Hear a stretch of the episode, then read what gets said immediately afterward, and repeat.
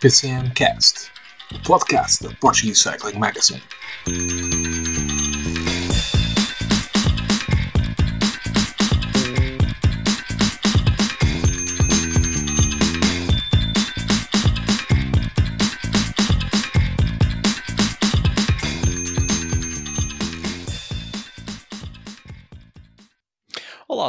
Todos, sejam muito bem-vindos ao PCMcast, o podcast da Portuguese Cycling Magazine, episódio número 43. Desta vez, sim, o episódio 43. Eu, na semana passada, uh, confundi-me com a numeração e, e uh, dei erradamente o número do episódio, mas uh, nada de problemático,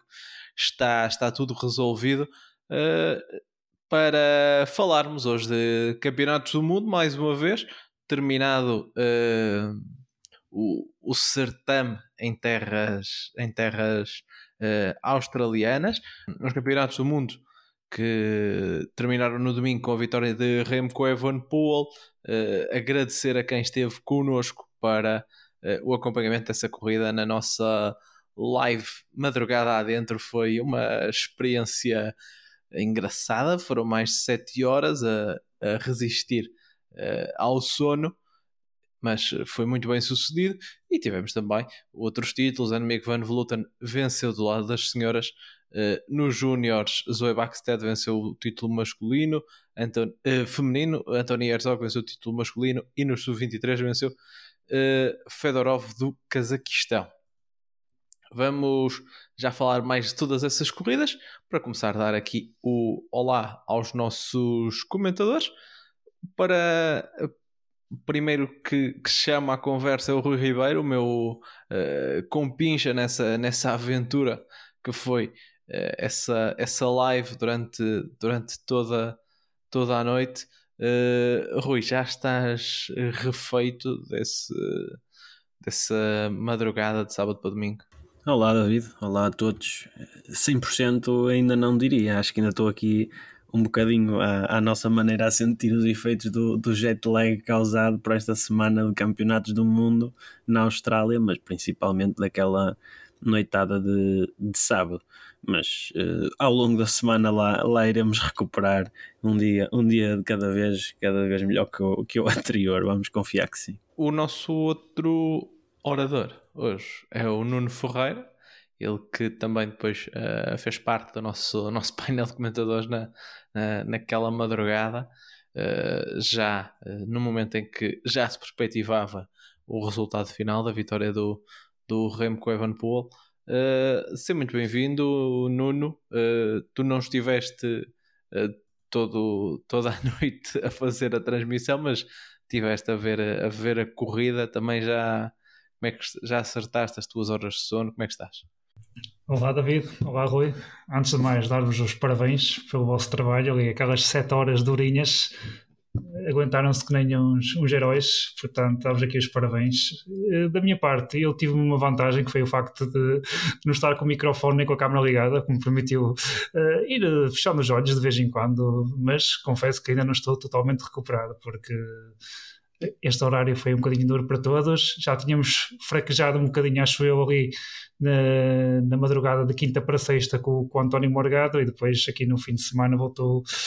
a uh, desleixar um bocadinho, mas isto com, com os dias, isto vai, vai, vai ao sítio também. Como se costuma dizer, quem corre por gosto não cansa, foi por um bom motivo. Vimos corridas interessantes, portanto, valeu a pena. E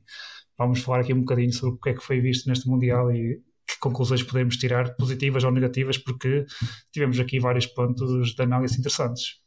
Exatamente, tocaste aí num ponto bem importante, porque já na corrida dos juniores masculinos, uh, com acho que era aquela que os adeptos portugueses depositavam mais esperanças, e onde veio a medalha, a medalha de, de prata do António Morgado, que vamos falar uh, já a seguir. Tivemos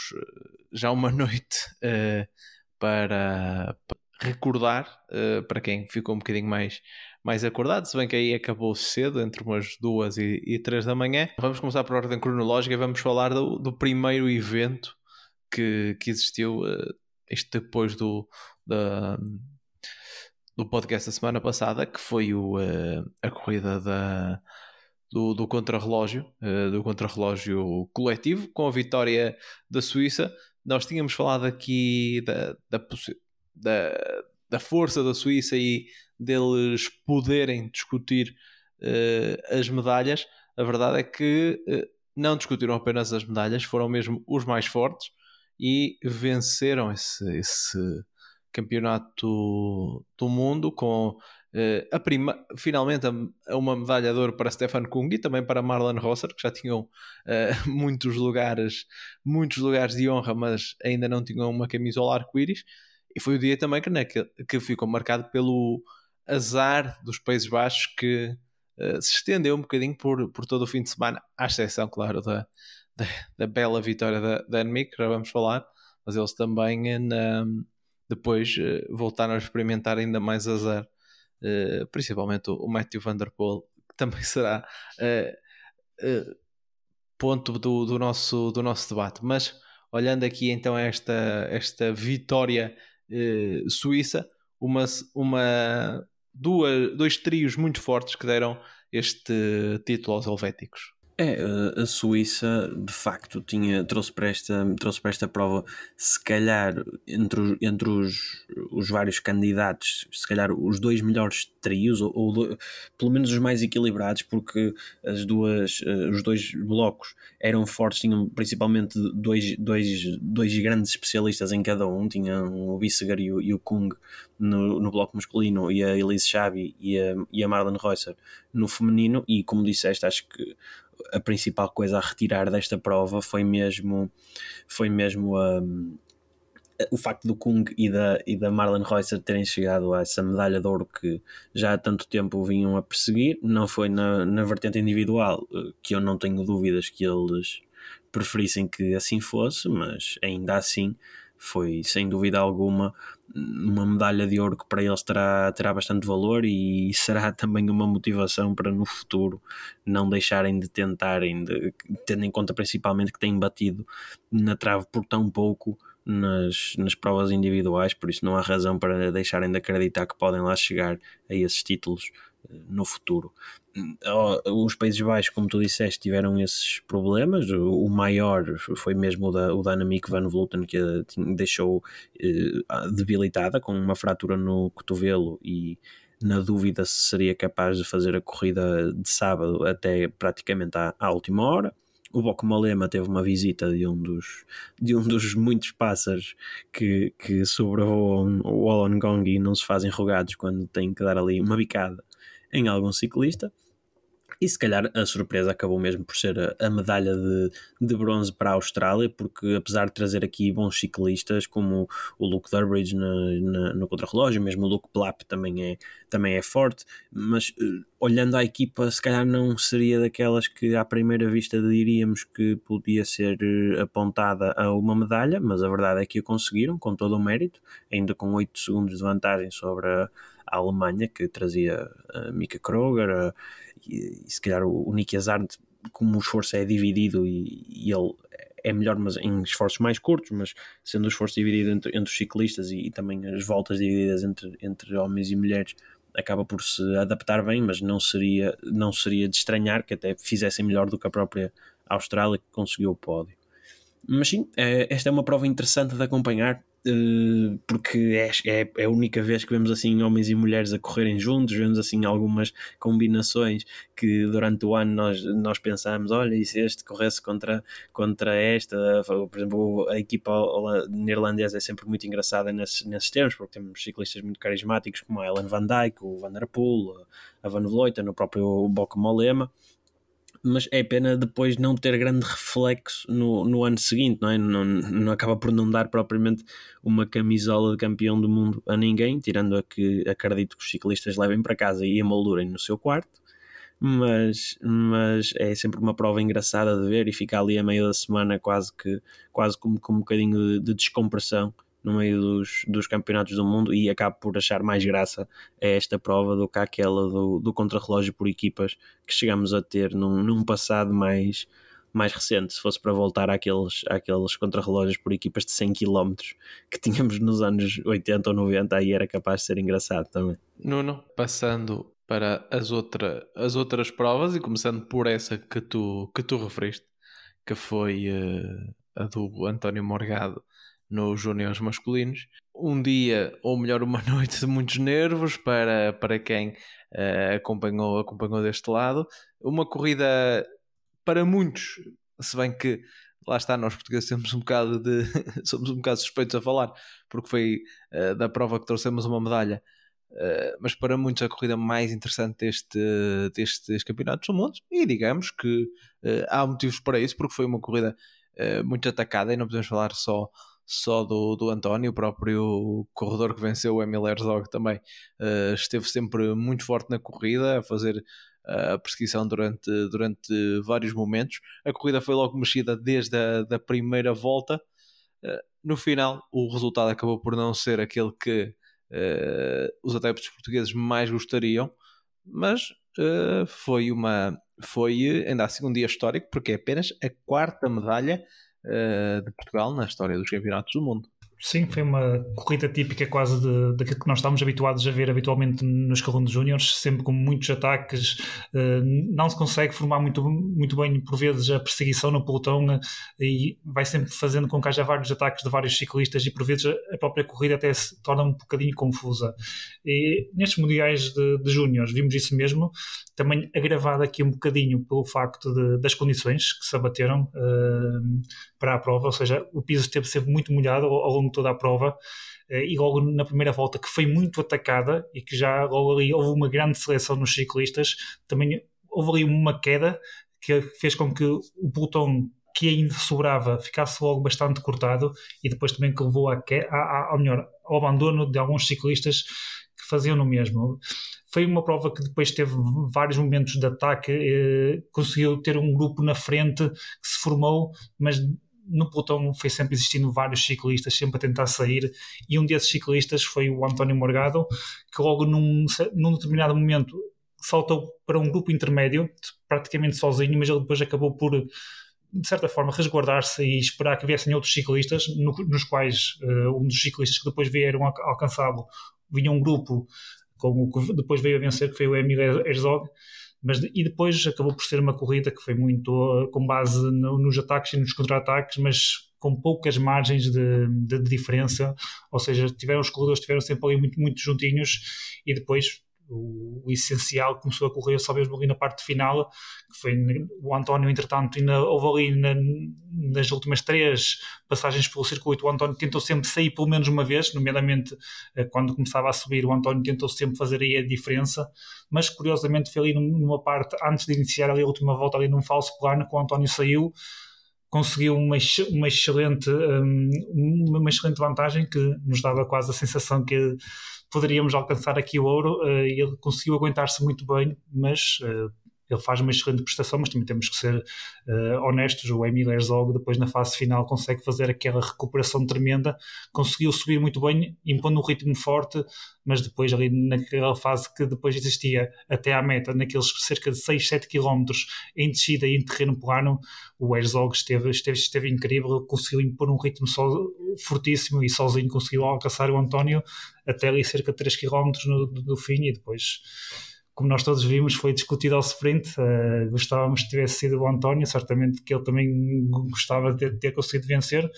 No entanto, temos que estar muito felizes, como tu dizias, a nossa quarta medalha em campeonatos do mundo, não estamos muito habituados a isso, uh, portanto, temos todos os, os, motivos para estar felizes.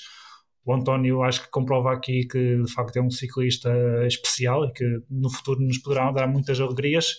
Uh, tenho a certeza que ele ainda hoje é capaz de estar se calhar um bocadinho frustrado, não é? Mas acho que não tem motivos para isso, porque ser o segundo melhor do mundo no escalão de júniores é um motivo de muito orgulho e tenho a certeza que na próxima temporada, num novo escalão, enfrentando novas dificuldades, correndo num pelotão internacional, isso vai fazer com que ele ainda se torne o melhor ciclista e também a certeza que ele perdeu também para outro ciclista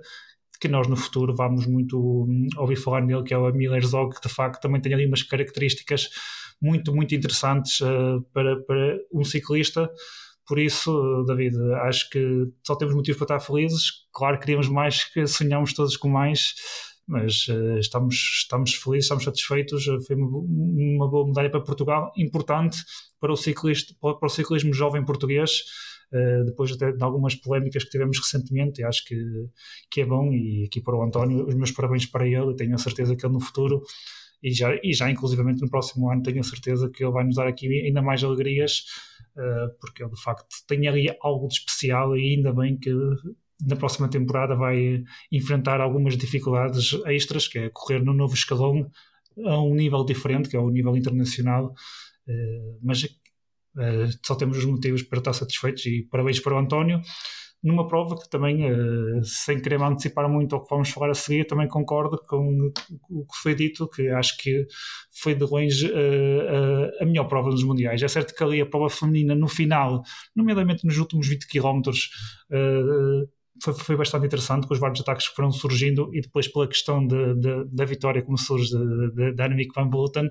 mas no geral esta prova aqui dos aqui dos Júniores foi de facto muito, muito interessante e foi uma prova muito boa de acompanhar, não só pela questão dos portugueses, nos quais nós já tínhamos algumas esperanças uh, para a prova, mas também pela prova em si. Portanto, isto prova que, para quem não está habituado a acompanhar provas de sub-23 ou, ou provas de Júniores, eu sei que nem sempre é fácil, mas sempre que possível aconselho a quem, a quem não costuma ver a ver, porque por norma são provas muito, muito, muito interessantes, com ataques sistemáticos e isso é tudo que nós gostamos de ver no ciclismo, pelo menos é o que eu gosto de ver, David. Sim, o, o, o, por falar em ataques, aqui o nosso Rui até comparou o António Morgado ao, ao Matthew. E de certa forma faz, faz sentido, aqueles ataques que ele fez, eh, eu tenho a certeza que, tirando a nossa parte portuguesa, eh, eh, outras pessoas de outros países que estivessem a ver a prova, acho que o Matthew Van Der Poel era um, uma boa comparação. Sim, acho que os, os próprios comentadores da Eurosport Internacional fizeram essa, essa comparação. Até pouco depois de eu, de, eu, de eu ter dito isso, houve também um ciclista estónico que acho que ficou no oitavo lugar que, que pôs, uma, pôs no Twitter uma, uma imagem de um dos 550 ataques do António Morgado a dizer que, a dizer que, devia, ser, que devia ser assim que os profissionais se sentiam quando o Alá Filipe uh, lançavam daqueles ataques nas rampas mais inclinadas quando, quando os outros já iam todos, todos mortos. Mas epá, foi, foi mesmo uma corrida espetacular para mim, a melhor de, de toda a semana. E, e não sei se o António nos ouve, se não ouve, devia ouvir, mas mas, mas agradecer-lhe, mais do que lhe dar os parabéns, agradecer-lhe pela, pela grande corrida, porque todos os grandes filmes têm, têm uma, uma grande personagem e, e, uns grandes atores, por isso, para mim, o António foi, foi a personagem principal desta corrida, ainda que no final tivesse ganho o, o Herzog, mas o António acabasse em primeiro ou acabasse em centésimo, eh, depois daquilo que ele foi fazendo ao longo de toda a corrida, não, não havia como, como não ser ele o MVP destes mundiais e estou com, com grandes expectativas para aquilo que será o, o futuro da, da, carreira dele. Uh, claro, sem, sem lhe tentar pôr qualquer tipo de pressão, porque, porque estas adaptações nem sempre são fáceis entre escalões, mas aquilo que o António tem vindo a demonstrar ao longo dos últimos dois anos em Júniors, é, é preciso relembrar que ele no ano passado já havia sido sexto nesta prova e agora, e agora é segundo é, é, deixa-nos uma, uma, grande esperança para o futuro que podemos ter aqui um, um, excelente ciclista e acima de tudo um ciclista que dá gosto ver correr sempre que, sempre que está em prova. Depois, uh, Rui, tivemos também a prova, falando de fenómenos, não é? Uh, a Zoe Baxter com mais uma vitória, foi a dobradinha, ela venceu os dois títulos de, de Júnior. É, ela ganhou quase dois contrarrelógios, não é? Porque ela fez o contrarrelógio da prova de contrarrelógio e depois no dia, no dia da corrida de fundo acabou por, acabou por fazer um contrarrelógio a partir dos 10 km de, de prova, sensivelmente atacou, nunca mais a apanharam e a única, a única, a única rapariga que lhe foi dando luta era mesmo aquela, aquela menina sempre muito entusiasmada que na subida do Mount Pleasant tentava correr ali ao lado dela no, no, no jardim de casa e, e era, foi a única a chegar perto da, da roda dela durante o, o que restou da prova, que a Zoe Baxter parece mesmo ser um fenómeno, parece que tem mesmo, tem mesmo seguido as, as pisadas do pai que já venceu um, um Paris-Roubaix há, há alguns anos Vamos ver o que é que ela faz. Ela para o ano já estará na equipa da, da IF, na equipa feminina. E veremos o que é que ela faz no, no World Tour numa, numa idade tão jovem, mas as expectativas para que ela seja uma das futuras grandes ciclistas do pelotão de elites uh, são, são muito altas e acho que acho que devidamente, porque o que ela tem feito no, no, no calendário júnior é, é, inacreditável. Aqui troquei um bocado em, em termos, digamos, cronológicos, porque saltei aqui a prova, a prova de sub-23 uh, masculina, que foi talvez a mais. Uh, não sei se o termo improvável será, será a resposta certa, porque tivemos a vitória do Evgeny Fedorov, o, o kazakh que causou algum burburinho pelo facto de uh, ser um corredor já com uh, dois anos de, da Astana, da equipa World Tour. aliás, ele é o campeão kazakh de, de Elite, se não me engano, ou foi no ano passado e agora já não é. Um, o que levantou muitas questões sobre se um corredor com, com, toda esta, com toda esta experiência, com dois anos de World Tour, aliás, ele este ano até fez uh, a volta à Espanha, se deveria ou não uh, poder, uh, poder correr no Mundial de Sub-23. Aliás, Rui, até aconteceu aqui uma coisa engraçada, não é? Porque ele fez, foste me chamaste a atenção para este facto, ele fez o Mundial de Sub-23 de estrada, mas fez o Mundial de Elites de contrarrelógio. É, pois não, não me parece fazer muito sentido, pelo menos essa, essa possibilidade de fazer uma corrida de cada um dos escalões. Eu não sou, não me declaro totalmente contra o facto deles poderem correr uh, o Mundial de, de Sub-23, porque assim, nem todos são ciclistas de topo aos 22 anos ou aos 21 anos. Eu acho que também um bocadinho entra um bocadinho aí uh, o, o, o, facto desse tema se levantar, não é? Porque para todos os efeitos nós podemos ter tido ciclistas como o Juan Ayuso, o, o Remco Evenepoel, que se sagrou campeão nos elites, uh, o Magnus Sheffield, por exemplo, assim da cabeça, o Ben Tullett, penso eu, ou o Ben Turner, um deles, ou se calhar até os dois, não sei, uh, a correrem no sub-23 e e torna-se esquisito porque nós estamos habituados ao longo da época a ver esses ciclistas um, a, a baterem-se com os melhores dos mais velhos e seria no mínimo estranho eles estarem a correr uma prova contra ciclistas que nem sequer têm a oportunidade de correr essas corridas e correm eh, em provas tradicionalmente mais mais, mais curtos, por exemplo, mas lá está, também vimos esse, esse mesmo problema, problema ou não, lhe vou chamar problema, mas vimos isso acontecer também no, no, no Tour de l'Avenir de, deste ano com o, o Keanu Brooks, que é, é ciclista da, da Bora Hansgrohe e correu e venceu o Tour de l'Avenir é uma questão que eu acho que é, que é um bocadinho complexa demais. Eu, como preferência pessoal, eu prefiro ver a correr nestas, nestas corridas ciclistas que ainda não estão ligados a equipas, pelo menos do World Tour ou até ao nível, do, ao nível profissional, porque acaba por. Eu gosto que a corrida de sub-23 seja para vermos estrelas do futuro, mas estrelas que ainda não conhecemos, pelo menos a fundo. Eh, não sei se consigo explicar muito bem a, a, dizer isto, mas seria um bocadinho estranho estar a ver uma corrida de sub-23 nos Mundiais com o Remco Evenepoel ou com o Juan Ayuso a disputarem um Mundial de sub-23 quando eles têm mais do que qualidade para se bater com os elites e partindo do pressuposto que todos aqueles que, que têm contrato assinado com equipas World Tour é porque conseguem de facto correr com os elites, não é preciso batê-los, mas, mas o facto de correrem no mesmo pelotão e fazerem provas de distâncias maiores, Grand Tours, como é o caso do, do Fedorov, que, que ganhou, acaba por colocá-los num patamar diferente em relação a outros corredores sub-23. Agora, a regra é assim que está, o Fedorov não, não, fez, não fez nada de, de, de errado, correu no, no, escalão que lhe era permitido uh, correr, por isso, da mesma maneira que lá está, se o Ayuso viesse, viesse correr e ganhasse, também não, ninguém lhe podia apontar nada. Agora acho que acho que também nós até falamos um bocadinho disto na, na live que o próprio ciclismo, como parece estar a evoluir cada vez mais para, para que apareçam ciclistas dominadores ou, ou ciclistas muito, forte, mais cedo, muito fortes mais cedo, eh, principalmente nos últimos uh, três anos, quatro, por aí, acredito que, acredito que no futuro esta regra possa ser revista ou adaptada em função disso, porque a verdade é que antigamente nós não, não era propriamente normal nós termos ciclistas, ou, ou como vimos esta volta, em que o, do top 10 da geral, uns 6 ou 7 eram, eram integrantes da, da classificação da, da juventude. Isso não existia. E, e hoje em dia acaba por ser quase norma e, pronto, acredito que o desporto tenha que, tenha que se adaptar às circunstâncias e vamos ver se no, se no futuro alguma coisa, alguma coisa será alterada em, em função disso.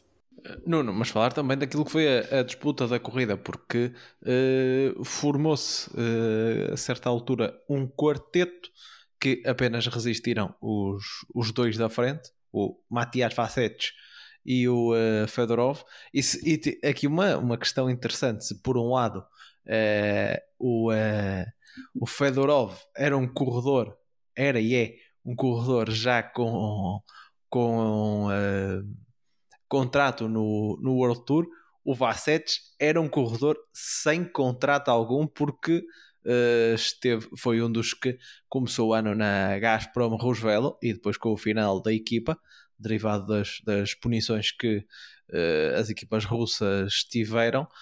estava sem, sem equipa, ele corri, correu algumas provas pela, pela seleção, apenas a Corrida da Paz, corridas na, na República Checa, os campeonatos europeus e o Tour de l'Avenir, mas ele não tinha uma equipa profissional. Para o ano, sim, estará na Trek. Aliás, isso foi anunciado uh, durante, durante o, esta temporada já e acabou por fazer, segundo aqui, um, um, uh, uma curiosidade interessante desta, desta uh, diferença entre, entre os dois corredores e as suas e as suas particularidades aqui em termos de, de contratos. E no final o Fedorov uh, bateu no sprint, o Vasset não, não teve mesmo uh, força sequer para, para discutir o sprint com ele, e o terceiro ficou para o Varan Skjold que uh, depois do título do contrarrelógio acabou por ficar aqui neste terceiro lugar a mostrar mais uma vez que este projeto da UNOX, estes corredores uh, da, da Noruega vão, vão, estão a ir muito bem. Relembrar por exemplo, também o segundo lugar da, uh, do Tour de l'Avenir foi do norueguês, por isso esta nação que uh, vê agora talvez os seus principais corredores, pensando por exemplo no, no Christoph uh, a entrar já numa fase final da, da carreira, o próprio uh, Bossanagan, que se calhar não teve aquela carreira que, que perspectivávamos, mas tem aqui vários, uh, várias perspectivas de, de mais corredores de nível para, para este novo ciclo. Sim, este projeto da UNOX, nós já no episódio passado falámos um bocadinho, tem de facto aqui 4, 5 nomes que, temos, que tenho a certeza que vamos ouvir falar muito deles no futuro. E acredito que este aqui, o, o Soran Varax, que ele uh, será um deles, ele, ele que venceu contra Roger e também aqui nesta prova nesta prova de fundo foi um, talvez um bocadinho prejudicado uh, pelo facto de ali no, no, no pelotão haver uh, a questão do, dos favoritos ao sprint. Isso aconteceu também talvez um, um bocadinho uh, depois na, na, até ali na, na, prova feminina com a questão da Copec e que eu acho que houve ali algumas ciclistas que não quiseram colaborar muito quando ela depois chegou ao grupo e o que permitiu que houvesse ali um abaixar de ritmo e, e permitir depois a vitória da, da, da Van Volteren, por exemplo e aqui, no, aqui neste sub-23 voltou a passar-se um bocadinho mesmo nesta parte final, porque eles estiveram isolados, de facto, uh, conforme tu referias, num, num, grupo de quatro ciclistas, mas depois uh, no, no, final aqui ele, o Fodorov e o Vasek conseguiram, uh, conseguiram ficar na frente. No pelotão pareceu-me que eles conseguiriam, se houvesse ali uma colaboração entre eles, alcançá-los mas depois é aquilo que nós já estávamos habituados a ver neste tipo de provas de um dia que se decidem títulos é o entre-olhar, é o baixar de ritmo e depois quem está na frente costuma beneficiar com isto e foi o caso. Aqui o Fedorov conseguiu vencer depois ao sprint aqui o, o, o Vasek, depois como, tu disseste, pareceu-me que o, o Vasek já estava muito, muito no seu limite e acabou por ser uma vitória ah, na questão do sprint, entre aspas, fácil para o Fedorov, mas não deixa de ser também um resultado bastante interessante para o Vasek, que, como tu também já referiste, vai, vai, vai, para a Trek, para uma equipa bastante interessante que ele possa um, disputar eh, algumas provas e fazer alguns resultados interessantes no futuro. De, por fim, talvez aqui a nota interessante, vocês falaram aqui na questão do Fodorov também ter disputado contra os de, de elites, o que é assim um bocadinho estranho, também concordo convosco. No entanto, aqui o Cazaquistão, que é um, não é um país que, por norma, tem aqui alguns ciclistas interessantes, como talvez o mais emblemático, o Vinokurov, e o facto também de ter a equipa Astana também, também, também ajuda a ter aqui a dar alguma visibilidade ao, ao ciclismo do, do Cazaquistão. Dizer que 10 anos depois voltaram a conseguir conquistar o título mundial, que já tinham conseguido com, com o Lutsenko. O Lutsenko também na prova de elites foi um dos protagonistas em determinado momento, portanto, eh, aqui o, o ciclismo do Cazaquistão também tem aqui motivos para festejar não sei se o que é que o Fodorov eh, poderá valer no futuro. Falou-se, até achava que foi o Rui no final de, de, do, do direto que fizeram da transmissão dos campeonatos do mundo na questão, ou barra curiosidade, do Fodorov ser mais velho do que o próprio Remco. Uh, e pronto, vamos, vamos ver o que é que o Fodorov uh, terá de elevar um bocadinho o nível, parece-me, uh, para o escalão aqui, para ter alguns resultados mais consistentes nas elites mas está de parabéns, teve aqui um, um, título mundial e um título mundial é sempre um título mundial, é aquilo que todos os ciclistas pretendem e, num, num sprint que teve todo o mérito, depois na parte final conseguiu ser mais forte que o Kovacsek, que já estava no limite e aqui uma, conseguiu uma vitória interessante, vamos ver o que é que vai fazer no próximo ano conforme vocês diziam, ele já correu, por exemplo, este ano na Vuelta. Estou, estou vou estar expectante para ver o que é que poderá fazer e se vai ou não comprovar uh, algumas boas indicações que foi dando e que deu neste Campeonato do Mundo, por exemplo. Deixa-me só aqui autocorrigir-me, eu já devia estar sob o efeito do sono. O, o Fedorov é uns dias mais novo do que o, do que o Remco Evenepoel. O, o Remco com é- certeza é, absoluta. O, o Remco é de janeiro e, e o Fedorov é ali do início de, de fevereiro, por isso, Pronto, por isso o Fedorov é ligeiramente mais novo, mas é, andam ali perto. Falaste aí do, do, do Vinokurov, ele que também fez a sua, a sua aparição, não é? Porque ele foi o tradutor do, do Fedorov no no final, na, na parte da entrevista. É um homem de sete ofícios, vou suponho que, o, suponho que o, que o Fedorov não, não, fala, não fala inglês e teve lá o, eh, o, eh, o senhor Vinokurov a fazer, a, fazer a, a tradução para o seu, o seu pupilo que conquistou esse, esse título mundial. Depois uh, tivemos talvez eu vou. Vamos debater isso, talvez, uh, se foi a maior surpresa destes, destes campeonatos do mundo. Annemiek van Vleuten uh, tornou-se pela segunda vez uh, na, na sua carreira campeã do mundo de, de ciclismo. Acho que, não estou, acho que não estou a dizer nenhuma asneira. Sim, não, é apenas, sim. apenas segunda vez. Bem, se, se somarmos os títulos do contrarrelógio, é a quarta, mas de estrada. depois de como o Rui disse, ter caído na, na quarta-feira, uh, ter uh, tido, uh, pelo menos no que se cá para fora, o cotovelo partido. Eu não sendo, não sendo médico e não, me, e não querendo aqui fazer nenhuma extrapolar as minhas competências, isto porque até Uh, nas redes sociais portuguesas, no mundo das redes sociais portuguesas, houve aqui uh, muitas questões ligadas à medicina nos, nos últimos dias. Uh, suponho que não fosse uma fratura muito impeditiva, porque para além que ela conseguiu correr e vimos no final que ela até conseguia mexer o braço com alguma facilidade. A única, a única dificuldade que ela relatou foi o não conseguir uh, levantar-se, ou seja, aquele braço não conseguia suportar peso, mas uh, a maleabilidade suponho que estivesse ok, que ela conseguisse uh, travar e tudo bem. E no final, como o Rui já, o, um, o Nuno falou aqui em comparação com o que aconteceu na corrida, na corrida do Show 23, naquela hesitação, uh, no final formou-se um, uh, um, grande, um grande grupo a Annemiek van Vleuten vinha em perseguição a esse grupo e no momento em que ia encostar ela decidiu, bem, e se eu atacasse aqui pela, pela, aqui pelo lado direito que não vai ninguém? Ela atacou, ninguém respondeu de pronto e uh, foi-se foi -se embora para, para o, título, o título mundial e está, está ficou confirmada uma das histórias deste, deste campeonato do mundo. Rui, o que dizer mais deste, desta, desta senhora uh, Annemiek van Vleuten e que foi até um, um diriam, um, não sei se é um um contrassenso, contrassenso não é a palavra certa, mas foi antagónico, porque no masculino tivemos uh, um corredor de 22, numa, no feminino uma corredora de 39, a mostrar que a idade é um número, seja, seja para que lado for. Eh, pensei que, pensei que, o, que o contrassenso que ias, que ias falar era que não é normal a Annemiek van Vleuten ganhar com um ataque nos últimos metros, mas sim nos primeiros da, da corrida, não é? Porque, que era algo porque... que ela disse que queria fazer, não é? Exatamente, ela disse no final que se não tivesse sido a tal pequena fratura do, do cotovelo, que, a, que a, a ideia seria atacar logo no Mount Kira, eu agradeço que, não agradeço que ela tenha tido a fratura do cotovelo, mas agradeço que ela tenha atrasado o seu ataque, porque assim ainda deu para, para ver em direto, mas, mas, mas sim, é assim, pronto, essa questão das hesitações e, e, eu tenho, tenho algum, alguns, um certo problema com, com os asteriscos quase que se tenta colocar nas vitórias, porque fala-se, falando-se dessas hesitações, às vezes a ideia que passa é que ela só ganhou porque as outras quase que a deixaram, ou porque as outras são inaptas. Isto, é, isto não funciona assim. E quem vê ciclismo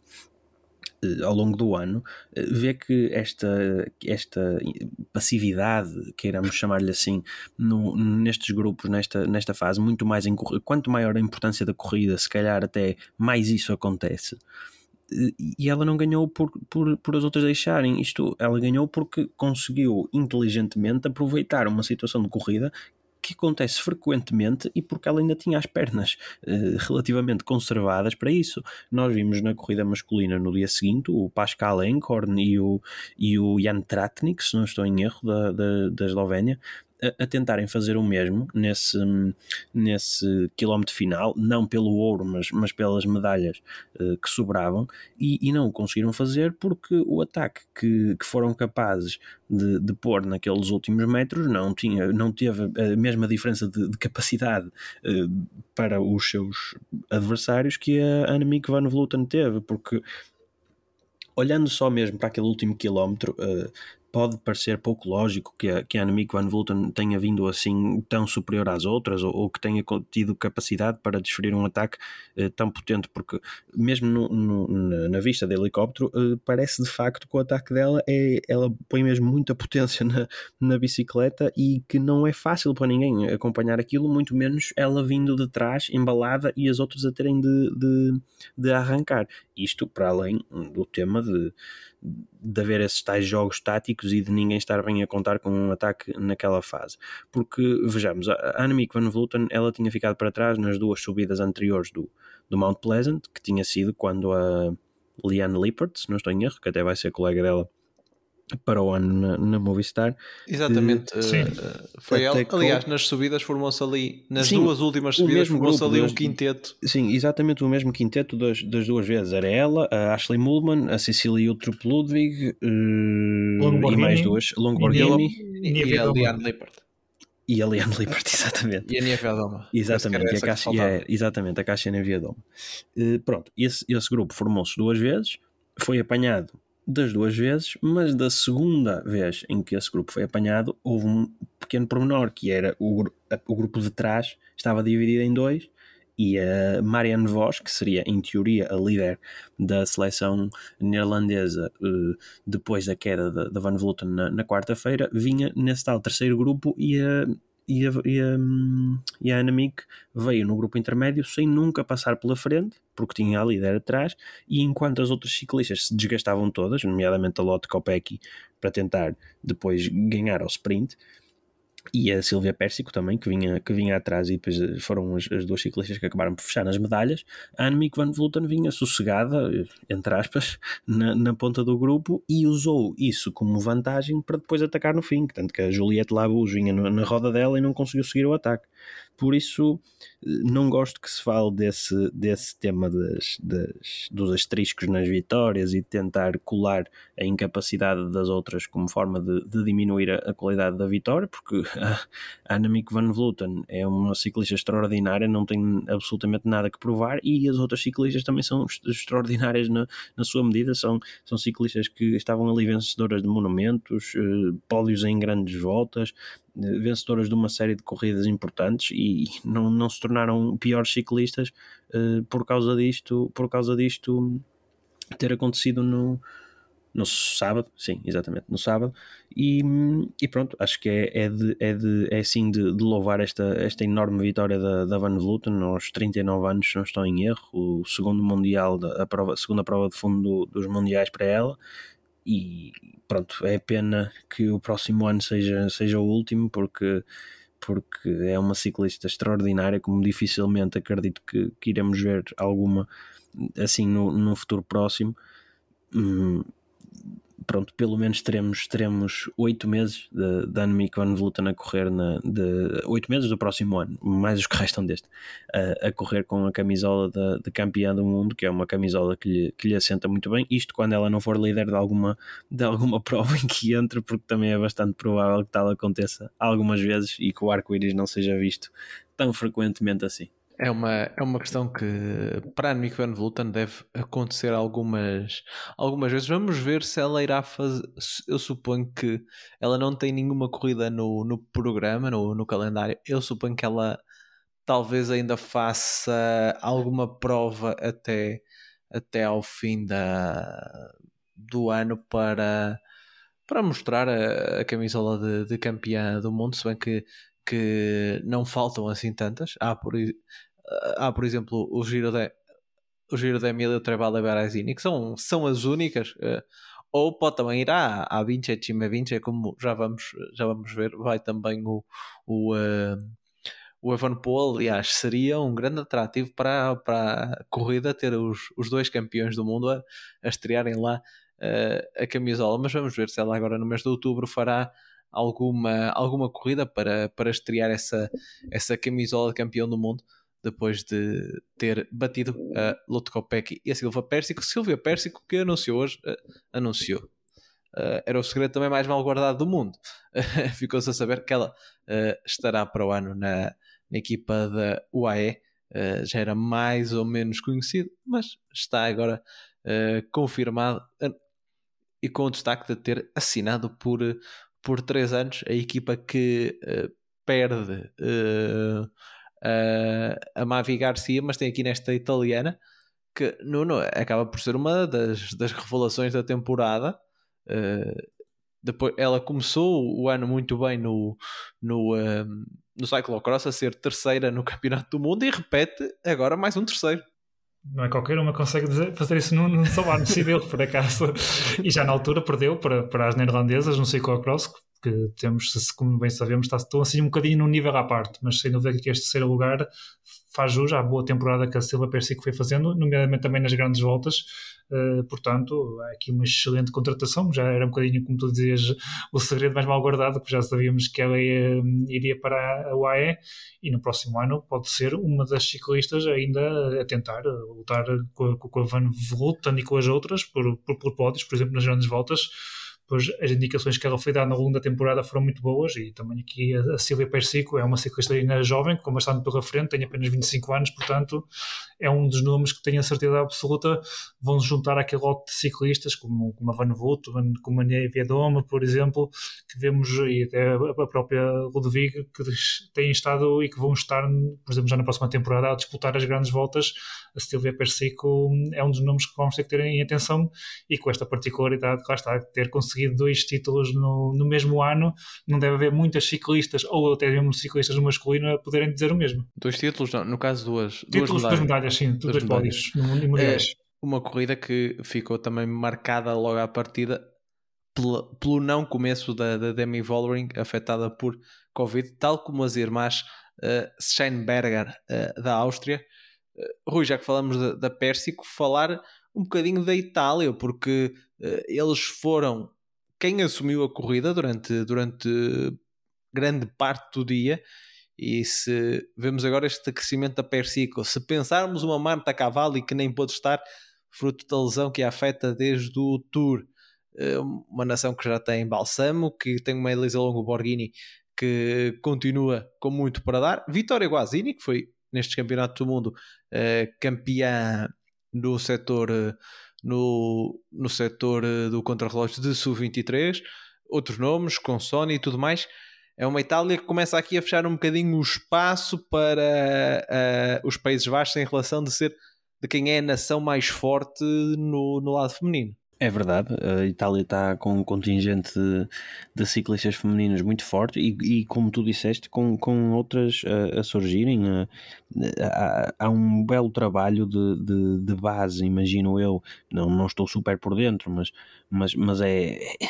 com estes resultados é, tem que haver, porque, porque tem sucedido as boas prestações e, e, as, e as ciclistas femininas uh, italianas a, a aparecerem com, com bastante frequência. Eh, e, e, e, é de saudar isso, e muito importante para isso mesmo tem sido a, a equipa da, da Valcar e o Elisa Longborghini, penso que não, porque também já, já anda nisto há, há mais uns anos, mas a Marta Cavalli, a Elisa Balsamo e a Silvia Pérsico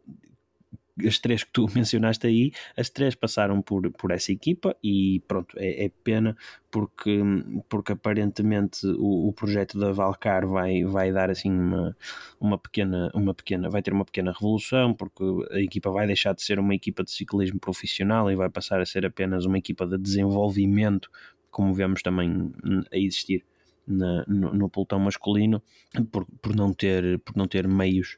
eh, para, para manter a equipa, a equipa a equipa profissional e algumas, algumas ciclistas vão, vão, vão sair para algumas ou, ou, todas mesmo, tirando se calhar aquelas mais novas, vão mesmo sair já para, para equipas do nível World Tour. Mas sim, essas ciclistas que falaste são, são muito fortes, eles controlaram a, a corrida. A mim deu uma sensação que, que a ideia seria até tentar uh, ver se daria para a Balsamo chegar em posição de, de, revalidar o título, porque eles deixavam sempre uma, uma ciclista com, a, com ela nas subidas para tentar recular logo naquela primeira fase rápida a seguir ao Mount Pleasant. Não, não me lembro agora se era, se era a mesma, penso que até era a mesma a Guazini, ou, ou, mas, mas não tenho certeza agora e, mas depois jogando sempre com, com as outras cartas das ciclistas mais fortes na, na subida, que era a, Elisa Longborghini para os ataques, que era Pérsico para depois para uma recolagem de um, de um segundo grupo e, e, para o sprint. Acabou por não dar no ouro, eh, muito também devido àquele ataque da, da Van Vleuten, mas a Pérsico tem aqui uma, uma ótima exibição e um culminar de um, de um grande ano. Eu sou, sou um fã da, da Silvia Pérsico desde, desde que a comecei a ver a correr na, na estrada. O, o ciclocross ainda não foi uma, uma modalidade que eu tenha explorado muito, a ver se isso muda neste, neste inverno, mas mas este ano ela esteve, esteve fantástica sempre que eu tive a oportunidade de a ver, de a ver em prova, já mesmo na, na volta à França fez uma volta à França soberba, uh, na volta à Espanha eh, feminina no Ceratizi Challenge também esteve muito bem e aqui fecha com com uma medalha nos, nos Mundiais que tão bem lhe assenta depois da, da época fantástica que, que fez. E também, já agora, só outra coisa à parte, a Copec também é uma medalha muito merecida depois do que ela fez esta época, principalmente na, na altura das clássicas, onde foi das maiores animadoras e, e, deu, e venceu mesmo a, a Strade Bianchi e, e, a, e a Ronde Van Vlanderen femininas, que foram para mim duas das melhores corridas do, do ano. Faltou um bocadinho para, para a Copec conquistar esse, esse título que uh, talvez fosse importante para uh, a Bélgica também dar esse passo à frente e começar a equiparar-se um bocadinho mais aos, aos seus vizinhos do, dos Países Baixos, mas uh, eles também vão, vão crescendo por lá. e outro, outro facto, eu falei da, da vitória Azini, também na, dentro da corrida de, de, de elites, havia também em jogo o título de sub-23 que ficou com a, a Nia Fisher Black, uh, que foi 12 segunda uh, na corrida e venceu o título sub-23. Isto funciona mais ou menos como a camisola da juventude nos, nas, nas grandes voltas. A melhor corredora de sub-23 uh, ficou com o título. Não houve uma corrida à parte. E assim, a corredora que uh, corria ali no seu país vizinho. Uh, não, sei se é, não sei se é uh, geograficamente correto falar em país vizinho, visto que são ilhas, mas pronto. a Nia Fisher Black, a neozelandesa, conquistou este, este título. Vamos ver também que suponho que ela não, não poderá usar a camisola de campeã do mundo, uma vez que para começar, porque ano já vai ser, já vai ser elite, mas também porque ela já corre há muito tempo na, no, escalão, uh, no escalão máximo e também não existe um calendário propriamente de sub-23 para, para as corredoras uh, femininas, mas fica dado esta nota a corredora da ST Works e venceu este título de sub-23, que foi uma novidade destes campeonatos do mundo. E falando da, da última corrida do, do, fim de semana, que foi aquela que, uh, pelo menos, eu foi a única que eu vi completa uh, em direto, algumas eu aproveitei para rever. Uh, não sei, Rui e Nuno, se, se foi também o vosso caso. Foi a corrida masculina que nós tivemos a oportunidade, como, como já falamos aqui, de, de fazer a nossa live de acompanhamento. Mais uma vez, agradecer a todos que, que estiveram connosco. Uh, foram ao longo de toda a noite mais de uh, eh, 400 pessoas, que alguns acredito que fizeram a noitada toda connosco, outros foram entrando, foram, foram saindo, outros vieram para acompanhar os, os quilómetros finais, como muita gente disse que, que, que faria. Uh, mas foi uma, foi uma noite engraçada, tira, tirando ali honestamente, as últimas horas eu já estava a, a, a, lutar contra, contra, contra o sono, mas uh, pronto, tudo, tudo se fez e correu, correu muito bem. Uh, Nuno, uh, falando de toda, toda esta corrida, foi uma corrida que começou muito lançada, porque logo na passagem do Monte Kira, a seleção francesa, que aliás durante todo o dia foi talvez a seleção que, que mais procurou por atacar a corrida, logo nessa passagem do Monte Kira eles mexeram com a corrida, com o Sivakov, que foi um dos mais atacantes, Roman Bardet também, eh, e eh, procuraram ali criar alguma, alguma instabilidade. Chegou-se a formar eh, um grupo intermédio que não foi para a frente, que levava nomes interessantes, entre eles o Van Aert e Pogacar, e outros tais nomes grandes, a França, Sivakov, Bardet, e ficou ali a coisa muito como é que eu vou dizer? A chamada foi houve ali quase que uma negociação para ver, para ver se a corrida vai para a frente ou não, eh, e acabou por eh, se for, sair desse grupo uma fuga que uh, conectou com, com a fuga inicial e que fez grande parte da corrida na frente, que levava entre outros nomes, novamente o Sivakov, como, como já falei, também o Peter Serri da, da, da Bélgica, e estou a falar destes dois em especial, uh, porque depois foram muito importantes na, na, parte final da corrida. Também o Samuele Battistella da Itália, estavam lá outros, outros corredores, uh, o Scott McGill, que uh, esteve presente na, na fuga do dia, o corredor que muitos reconhecerão este nome da sua presença na volta a Portugal, onde conquistou a camisola, a camisola verde e esteve presente nessa, nessa fuga do Campeonato do Mundo. Também uh, o Nicolas Sessler, o corredor brasileiro. Mas pronto, aí foi aquela fuga, digamos, mais clássica de um, de um Campeonato do Mundo. E a cinco voltas do final deu-se o movimento que acabou por uh, decidir a corrida com um ataque uh, que levava vários nomes e levou aquilo que viria a tornar-se o campeão do mundo, uh, Remco, Remco Evenepoel. Uh, numa um movimento que depois acabou por não ser perseguido por ninguém atrás porque toda a gente tinha um corredor na frente. A questão é que nenhum deles era um corredor assim tão forte que pudesse ambicionar a, a ombrear com, com Evenepoel. Uh, aos 22 anos, Remco conquista uh, o Campeonato do Mundo, uma grande volta e um monumento no mesmo ano. Acho que não há muitas dúvidas se ele afinal é assim tão bom. Não, acho que não há muitas dúvidas. Para quem ainda as tinha, acho que não há assim muitas dúvidas. Olha, fazendo aqui um resumo breve aqui da prova, tu já fizeste aqui, tocaste aqui em alguns pontos, acho que é de destacar aqui a postura que a França teve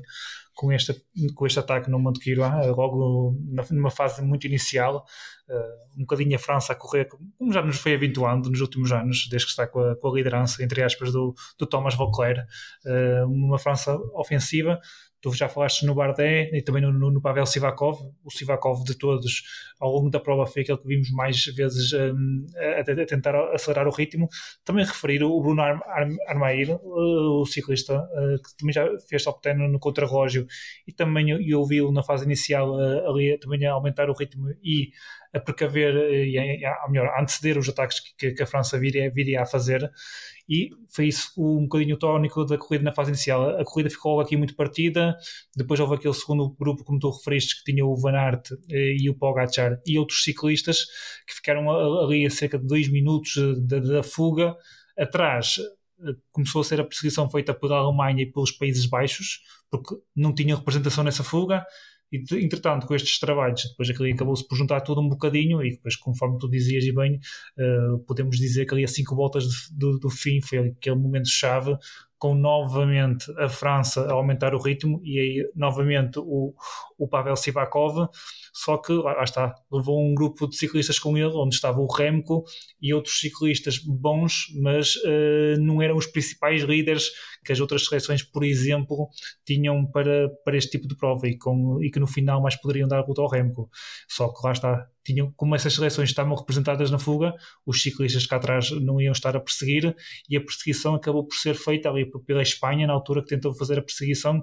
mas acabou por nunca conseguir recuar aqui na frente e formou-se este grupo com, com, nomes como o Remco, como, como o Bardet da França, como o Hermans da Bélgica e depois o Lutsenko também, uh, que depois uh, acabou o Remco a cerca de 25 km ali do fim, quando fez o, o ataque, numa fase inicial apenas ali o, o Lutsenko acabou por, por seguir com ele e depois acho que nós fomos apercebendo disso e fomos, eh, vocês também foram falando nisso e acho que foi, foi ficando um bocadinho ali à vista de todos que o Remco estava num daqueles dias super e não deu à primeira, não deu à segunda, mas já sabíamos, já choveu que ia lá à terceira quando fosse voltar a arrancar novamente, ia fazer ali um bocadinho uma espécie de Liège, Baston Liège, quando arrancou e arrancou para a vitória e depois a, a, a, forma como ele ganha e até aqui a vantagem no final que ele tem, acho que não deixa dúvidas absolutamente nenhumas, mesmo para, para aqueles mais céticos e que eventualmente ou que não possam gostar do Remco por algumas coisas do, do passado mal resolvidas, com eventualmente algum ciclista português, mas acho que isso não faz sentido nenhum. Acho que o Remco é um fora de série. Foi ali um bocadinho prejudicado eh, aqui na sua carreira, aqui nesta fase inicial, pela questão da queda da Lombardia. No entanto, o ano passado já foi um ano de, de transição, na minha opinião, onde ele não esteve ainda, se calhar, no seu ideal, mas já foi recuperando a sua forma. E este ano, acho que os resultados, desde o início da temporada, falam por si nas, nas provas por etapas ele faz sempre excelentes resultados, venceu praticamente todos os contrarrojos também que disputou. Já nestes mundiais consegue o terceiro lugar e a medalha de bronze, vence a Vuelta, agora é campeão do mundo. E eu que até estes mundiais, eh, se calhar, não concordaria a 100% que ele fosse o ciclista do ano, eh, porque considerava que se calhar, por exemplo, o Van Aert ou até o Pogacar também tinham estado muito bem e tal como o Remo, que estavam todos ali no mesmo nível, distinguir, uh, talvez uh, dava ali um bocadinho mais ao, ao Van Aert pela questão até do trabalho que ele fez para a equipa no Tour, mas acho que depois deste Mundial, aqui na parte masculina, uh, o ciclista do ano e, e, o homem do ano, acho que temos que ser sinceros e honestos, é que o, o Remco Evenepoel, com, com, com este campeonato do mundo a juntar à volta e também relembrar que ele também venceu a Liège Bastogne Liège, que é um monumento e, e na história não há muitos ciclistas que o tenham conseguido fazer, portanto, acho que na questão aqui do Remco ou das dúvidas do Remco que poderia haver, daquilo que me perguntaste logo ao início, acho que dúvidas não há nenhumas, é, só temos é que apreciar a classe e a qualidade. Aos 22 anos o que ele já nos foi dando, não só aqui no escalão de elites, mesmo com o que ele fazia antes de chegar aos elites, já todos já, acho que íamos percebendo uh, o que ele ia conseguir fazer, portanto, aqui foi mais uma demonstração de classe dele, Uh, e para mim, uh, o Remco é, neste momento, acho que tira umas dúvidas, tenho que ceder. E o Remco é aqui o ciclista do ano. Depois, no final do ano, quando for aquela entrega do, do, do, Velo, do Velodor, uh, se não houver um, um prémio para, para, para a vertente masculina e feminina, aí já poderei ter algumas dúvidas, porque depois também aí já estará a Annemiek van Vleuten com tal como o Remco com o Campeonato do Mundo e com três grandes, grandes voltas, mas isso será depois, se calhar, outra discussão para termos. Neste momento é só ficarmos rendidos aqui ao talento, ao talento do Remco e aqui é esta vitória. Eh, a Bélgica voltou a conseguir sacar-se campeão do mundo eh, e também a Quick Step, também podemos dizer que uh, pode manter a camisola do, campeonato, do, do, campeão mundial, porque vai, vai passar de um corredor da equipa para, para outro e, portanto, também o senhor Lefebvre também tem motivos para festejar e, e para abrir uma garrafinha de champanhe, que acredito que já tenha aberto, portanto, também está de parabéns e também a equipa Quick Step Uh, já agora aqui uma, uma, outra nota também, e depois agora talvez o Rui também possa falar um bocadinho sobre isso, foi aquela questão que depois no final o segundo e terceiro lugar, que aqui é o, o Christophe Laporte acaba por conseguir um segundo lugar e faz também jus a uma, uma excelente temporada que ele fez uh, aqui na, na Jumbo ao longo da temporada, mas ali naquele momento o, aqueles quatro ciclistas que estiveram ali numa posição intermédia, o Lorenzo Rota, o Mort Schmid, o Pascal Ecorne e o Matthias Janssen, desperdiçaram, na minha opinião, aqui uma oportunidade de ter conseguido um grande resultado. Eu sei que, lá está, é, voltamos ao mesmo, o entre olhar, o estar a, a, a desgastar-se para depois o outro conseguir uma medalha,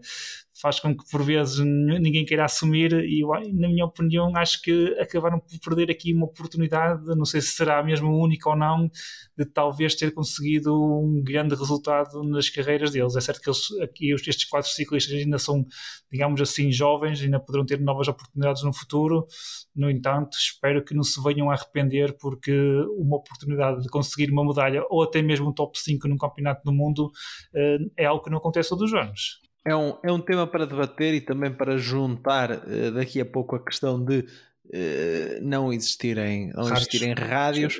Uh, mas, Rui, acho que tu, como confesso adepto do Evan Paul, estavas a torcer por ele desde, desde o início.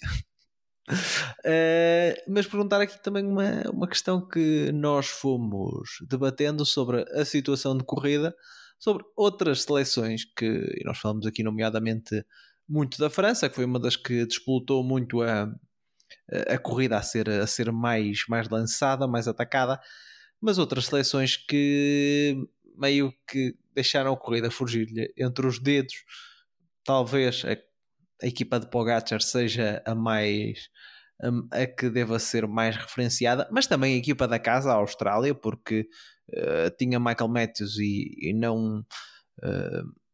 em nenhum momento assumiu, assumiu eh, aquele favoritismo ou tentar controlar a corrida para que o Matthews chegasse uh, da forma mais descansada possível ao final, por exemplo, como comentamos ainda há pouco da, da Itália. Uh, mas a formação daquele grupo com Remco Evenepoel uh, e tu foste, mesmo na live, tu foste falando disso. Uh, trataram ali Evenepoel se calhar um bocadinho uh, abaixo, abaixo do que ele merecia, no sentido em que uh, menosprezaram uh, um bocadinho aquilo que, aquilo que se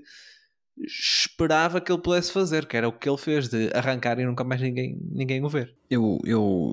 falei disso na, na live, mas eh, depois de já ter revisto aqueles pacotes de highlights um bocadinho maiores e de perceber realmente o que aconteceu ali, a minha, eu só posso achar que, ninguém naquela, naquele Mundial, tirando a Bélgica, não houve um único uh, diretor de equipa ou nenhum ciclista líder de uma equipa que, que estivesse bom da cabeça. É, é que não pode ser possível uma equipa ou uma seleção ver, ter um grupo de 30 ciclistas, estar lá o Remco Evenepoel e, com todo o respeito para os outros que lá estavam, acharem que tinham alguma hipótese de ganhar a corrida com ciclistas como o Lorenzo Rota, o Skelmos Jensen, o, sei lá, os franceses como o Bardet, que não deixa de ser um bom ciclista, mas isto não era propriamente uma chegada ao Alpe d'Huez, ou, o Jai Hindley na Austrália, por exemplo. Não consigo mesmo. Então, a Eslovénia, então, é um caso paradigmático, porque eles tinham lá o Primozic e o, e o Tratnik, e contentaram-se em deixá-los lá e o Pogacar ficar no pelotão, porque não, não sei, não consigo perceber. Isto para mim é o equivalente uh, no início de uma etapa de montanha qualquer da volta à França, o Pogacar atacar, ir para a fuga, a Jumbo põe lá o Mike Tonnison na fuga e está tudo bem, cruzam os braços e deixam-no ir até à meta e o Pogacar ganha meia hora de avanço. Isto não tem lógica nenhuma, não, não consigo perceber o Remco fez o que tinha a fazer, aproveitou a oportunidade que também fez por ela, porque a verdade é que quando há o ataque dos, dos franceses, que é, penso que é o, o Quentin Pacher que faz essa, essa seleção, o Remco não está nessa, no movimento que o segue imediatamente e, e salda do pelotão para, para entrar nesse, nesse grupo já mais perto do, do final da subida, ou seja, ele cheirou que ali podia ser uma oportunidade de se meter nesse grupo mas penso eu que ele até o tenha feito porque o, o, próprio o Alto Van Aert falou disso no início da, da corrida, que a ideia seria ter o, o Remco Evenepoel num, num destes movimentos para obrigar as outras seleções precisamente a trabalhar. E eles, se calhar, preferiram não dar razão ao Alto Van Aert, então não, não trabalharam. E o Remco lá foi, lá foi no grupo e depois fez o que sabe fazer melhor, que é despachar os outros. Uh, se lhe puserem ciclistas que não são ciclistas do topo mundial, uh, nesse mesmo grupo ele agradece e, e, e eu falo provavelmente com, com mais facilidade, como, como acabou por fazer. E pronto, e foi essa a, a história da corrida. Tenho pena que não tínhamos tido uh, mais uh, espetáculo ou, ou, mais emoção até ao fim, digamos assim, porque espetáculo tivemos porque, porque o Remco acabou por. por um, por o fazer e mesmo a parte, da, a parte do ataque de, de França no Mount Kira foi, foi interessante e, e, mesmo aí tivemos logo dois grandes favoritos, pelo menos, como, como o, o Alto Van e o Pogacar um, escapados do, do pelotão, e mesmo esse grupo eu com, começo a achar que só não saiu e só não se manteve porque houve descoordenação mesmo dentro desse grupo, porque atrás foi na mesma Alemanha e a Espanha, que eram que nós até depois fomos fazendo piadas ao longo da live, para quem é que eles estariam a trabalhar, porque não fazia muito sentido duas equipas sem qualquer tipo de responsabilidade andarem a, a fazer aquele papel. Hum, e pronto, logo aí subiu um bocadinho dessa passividade, mas pronto, o, o, os homens da frente não se entenderam e, e, e, no grupo, e no grupo que saiu depois já, já houve esse entendimento e pronto, as oportunidades estão, estão lá para as aproveitarem e o Remco aproveitou é, e fim da história. Uh, já, já falamos um bocadinho disto, eu uh, concordo contigo em alguns pontos, uh, discordo em outros. Concordo que aquelas seleções que eram favoritas e Uh, falando especialmente da, da, que tu destacaste mais aí, a, a, a Eslovénia, que tinha, sim, sim, que sim. tinha Pogacar, e mesmo a própria, a própria Austrália. E mesmo porque, a França. Não sei como é que estava o Ala Filipe, sim, sim, mas, mas, mas, tem outra responsabilidade, estavam a defender o título. Mas, sim, mas... eu aqui falei do Skjelmos Jensen e do Rota, é verdade. E esses eu percebo que não me puxem atrás porque não iam puxar para o Betiola ou para o Trentin ou algo do género, mas sim, sim, sim. Acho que é por aí que tu vais. Eu acho que calhou ali um grupo em que eles olharam: pronto, está aqui o Remco, que é o maior favorito e vai-nos ganhar a nós todos, entre aspas. Mas, uh, perante isso, o Skelmo Jansen, o, Nilson Pauls também chegou a estar ali numa, numa posição boa. O, uh, o Rota, uh, o próprio Pascal Encorn, porque os Países Baixos ficaram ali um bocado uh, reféns depois que perderam o, uh, o, o, Matthew Van Der Poel. Já vamos falar dessa, dessa questão já a seguir. Eles viram ali uma oportunidade. Nós podemos perder o título, porque está aqui o Rep, de facto, mas Sim, se é, deixarmos essa... os outros vir de trás ainda é pior. Sim, uh... essas seleções eu concordo com isso. Tá, tendo, pronto, depois eles esqueceram-se disso no fim, não é? Ficaram todos a olhar uns para os outros e, e, e, deitaram essa estratégia por água abaixo. Mas sim, essas as seleções, digamos, de, de segunda linha, de, percebo perfeitamente e concordo com, com, com o que estás a dizer. A minha crítica vai mais para aquelas, para aquelas equipas que, mesmo tendo lá Uh, ciclistas decentes, não tinham uh, lá os seus melhores ciclistas e, quase que abdicaram de lutar pela vitória a partir do momento em que dão dois minutos de, de borla quase ao, ao Remco Evenepoel num, num circuito deste, deste destas características, eh, seja as Franças, as, a Eslovénia, essas duas principalmente, uh, e a Austrália em certa medida por estar a correr em casa, e o Michael Matthews também seria um, ciclista um ciclista interessante de ver a discutir isto mais, mais em, em, grupo compacto, como depois acabou por provar com a, com a medalha de bronze, mas, mas sim, essas são as, ciclistas, as seleções que critico mais, não, longe de mim estar a querer dizer que a Dinamarca tinha de perseguir atrás o próprio ciclista para depois tentar ganhar com o Magnus Cort não, não, fazia muito, não fazia muito sentido. Depois, uh, não sei se ias falar disso, mas a prestação portuguesa aproveito só para, para dar aqui uma nota que não, não, tivemos assim um bocadinho incógnitos durante, durante quase, quase toda a, a, corrida, não era propriamente o percurso mais, mais adaptado às nossas às, às características dos nossos ciclistas, mas uh, acho, que, acho que podíamos ter feito um bocadinho mais, tentar, tentar estar bem, mais bem posicionado em certos momentos, apanhar estes, estes, estes grupos que vão saindo, porque apesar do percurso não ser às nossas características, eu acredito que o João Almeida tem perfeitamente qualidade, principalmente ele, para estar, para estar nestes movimentos com ciclistas como o Pascal Encorn, como o Lorenzo Rota, o Skelmos no Almeida é melhor do que estes ciclistas e estando atento nos momentos certos, se não há força para lutar depois no final com os melhores, pelo menos nestes movimentos há, há que ter essa ambição de, de estar e, e acho que, que, falhamos, falhamos, falhamos em larga escala nessa, nessa, nessa situação. No grupo anterior que tinha saído, tinha estado o Nelson e o, e o Ivo ou o Rui, já não me lembro. Foi o Ivo, mas, foi o Ivo. Pronto. Mas, mas acho que, acho que exigia-se um bocadinho mais nesta, nesta parte final, ao João principalmente. Nuno, há aqui também a questão que é levantada, principalmente nesta corrida, mas eu lembro, por exemplo, uh, na corrida do António, foi algo que nós ontem na, na live dissemos e comentamos também entre nós. Uh, que o António Morgado, quando estava isolado, nós víamos sempre ele olhar para trás para tentar perceber qual era, qual era a distância real que ele tinha para tentar medir, medir essas distâncias. E as corridas do Campeonato do Mundo, os corredores não têm os famosos rádios, não têm, não têm comunicação. E no final, o, uh, o Laporte e o Michael Matthews veio, vieram dizer que uh, quando foi aquele sprint final, eles não sabiam que estavam a lutar por uma medalha, não tinham, não tinham noção exatamente. Até pronto, Diga-se também que aquilo foi, foi uh, uma confusão do, do caraças, dos diabos ali naquele final. Naquele último quilómetro aconteceu, aconteceu de tudo. Uh, mas voltou-se a colocar essa questão: se ter ou não ter rádios, se vale a pena, se não vale a pena. Uh, eu percebo que se queira algo, não sei se diferente é a palavra correta ou se queira algo, uma corrida sem, sem, esse, sem esse controlo mas eu acho que não saber que, a que distância está o grupo da frente, que corredores é que vão na frente, é mais ou menos como se num, num, num outro desporto não soubéssemos o tempo do jogo e o resultado. Uh, fica, a coisa fica, fica assim meio, meio esquisita. Uh, o que é que. Uh, que é que, o que é que achas que poderá ser diferente, mesmo se não se quiser que os campeonatos do mundo tenham, a, a, digamos, o desenvolvimento normal, como vemos nas outras corridas, de ter os, os, os rádios para, para todas as ocasiões, mas podia haver encontrar aqui uma solução melhor para, para estas questões. Acho que sim. Eu ia até pegar no, no exemplo que agora destes, de, de, da questão das outras modalidades, por exemplo, de não saber o tempo que falta para terminar ou o resultado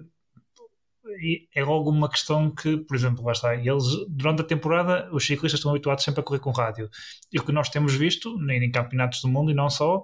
eh, e vimos isso na prova feminina, vimos isto aqui na, na prova feminina, masculina, perdão, os ciclistas muitas vezes estão a sprintar, uh, por, nem sabem bem para que, para que lugar estão a sprintar. E depois vemos casos, como, como vimos o da Tavan Volta, ficar surpreendida por o primeiro lugar, o que vimos o ano passado, por exemplo, também na questão dos Jogos Olímpicos, uh, e agora aqui na prova masculina, o, o Laporte e o Michael Matthews, que também, de uma forma, referiram que não sabiam muito bem para, o, para que lugar estavam a, a, a sprintar. Eu sou da opinião, eu percebo eh, esta ideia de, de tirar os rádios, e efetivamente pode provocar, e, e, acho que faz com que haja uma corrida um, mais aberta, por exemplo, mas só que lá está, é, é uma corrida mais aberta de uma maneira que, se calhar, na minha opinião, não é totalmente a ideal um ciclista e as equipas, obviamente, correm com rádios eh, e acho que sim, que tem que haver estratégias e durante a corrida, em função do que vai, do, do desenrolar de, da prova, há certos momentos em que é preciso ajustar algo ao plano que já está definido, por exemplo, ou mudar, mudar uh, alguma coisa que, que fosse planeado na véspera. No entanto, aqui na questão de não haver sequer rádios e depois não saber as distâncias para a frente, os ciclistas estão para trás. Se um ciclista de uma seleção fica para trás, uh, mas fica para trás porquê? Porque furou, uh, porque foi incapacidade física,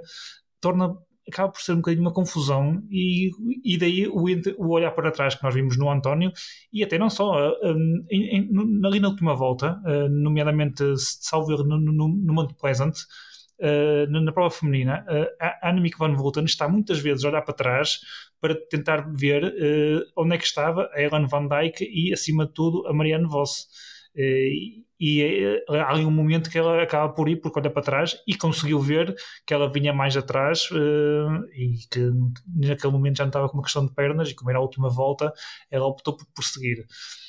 é certo que lá está, aqui a, questão dos rádios provoca uh, corridas mais abertas e dá espetáculo sim, só que eu acho que para haver espetáculo para termos corridas abertas não é necessário retirarmos os rádios.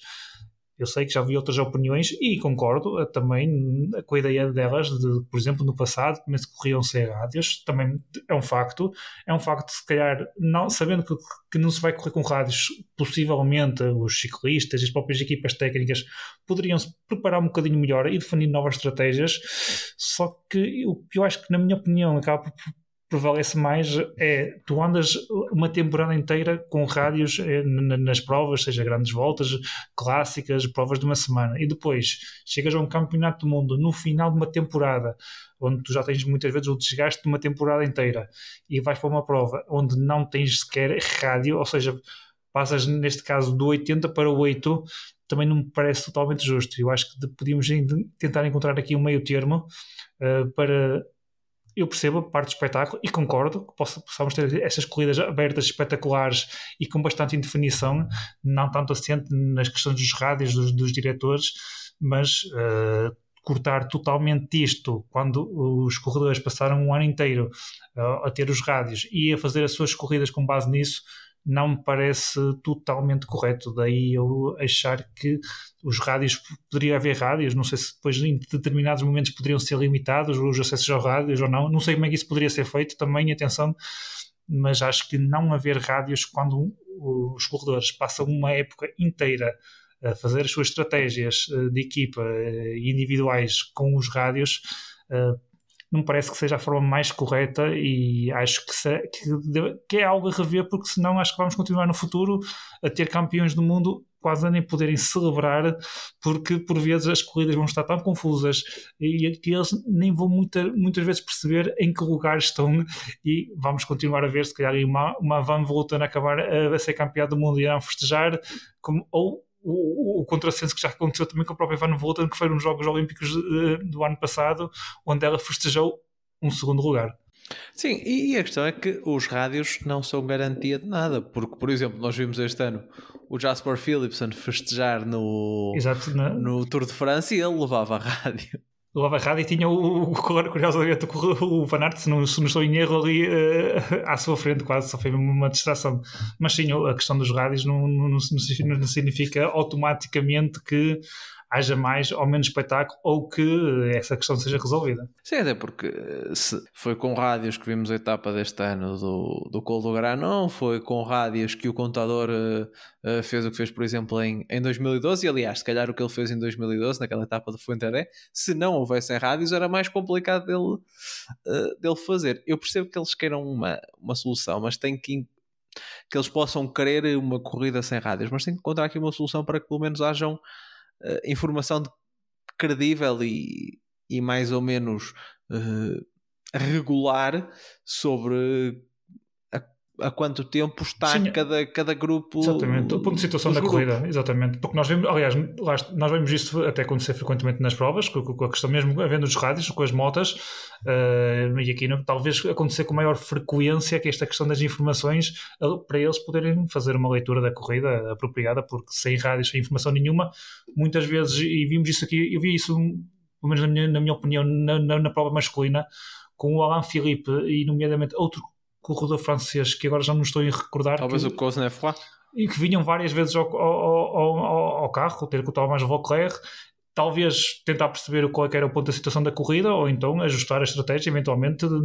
de acordo com o que estava a, a, ser feito até aquele momento, porque uma coisa é o planeado e outra coisa é aquilo que vai acontecendo com o passar dos quilómetros. Uh, Rui, uh, falando aqui de outras questões, o grande ausente do dia, isto é, não sei se tens alguma coisa a dizer sobre esta questão dos rádios. Posso dizer, posso dizer muito rápido. Posso dizer, a minha opinião é, é muito simples, é que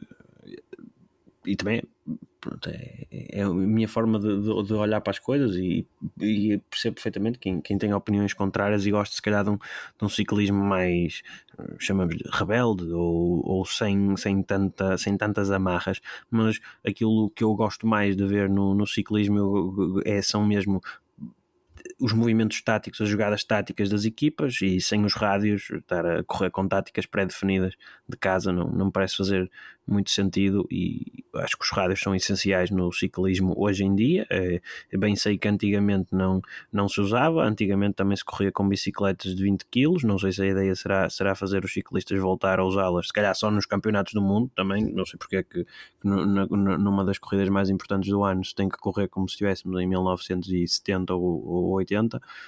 mas pronto, ok. Se, a ideia é, é voltar para trás ou passar, até, até ponham-nos a correr sem capacete ou qualquer coisa do género também. Mas acho que o rádio é essencial para naquilo que são as provas de ciclismo de hoje em dia e acho que não faz sentido absolutamente nenhum numa das corridas mais importantes do ano não termos um algo que, quer se queira, quer não, é essencial no desporto ciclismo de 2022 não, não faz sentido. Falando então do outro, do outro grande interveniente, ou melhor, do outro grande ausente da corrida. Uh, ele começou, de facto, mas quando se pensava que iria abandonar o corredor do Vaticano, uh, 30 km depois da corrida ter começado, estou a brincar, abandonou Matthew Van Der Poel. Isto quando, no início, do, no início da corrida, surgia a notícia que o Vanderpool tinha sido detido uh, durante a noite. Parece que foi uma, foi uma noite animada no hotel onde ele estava com a seleção holandesa e também com a, com a sua namorada, o que também já deu uh, algum pano para mangas né, na imprensa uh, dos Países Baixos mas uh, parece que duas meninas andavam a correr pelo hotel e a bater às portas uh, dos, dos quartos, inclusive a porta do Vanderpool, e o Vanderpool, não muito contente, parece que a segunda ou terceira vez uh, chegou lá, quis pôr ordem na coisa e chegou a ter. chegou ali a, a, amarrar pelo braço alguém, ou também não, não quero estar a, a especificar, a especific, especificar específico.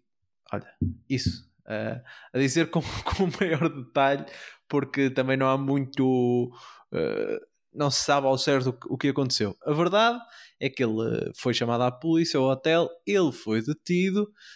teve a prestar declarações, começou a corrida, mas 30 km depois abandonou,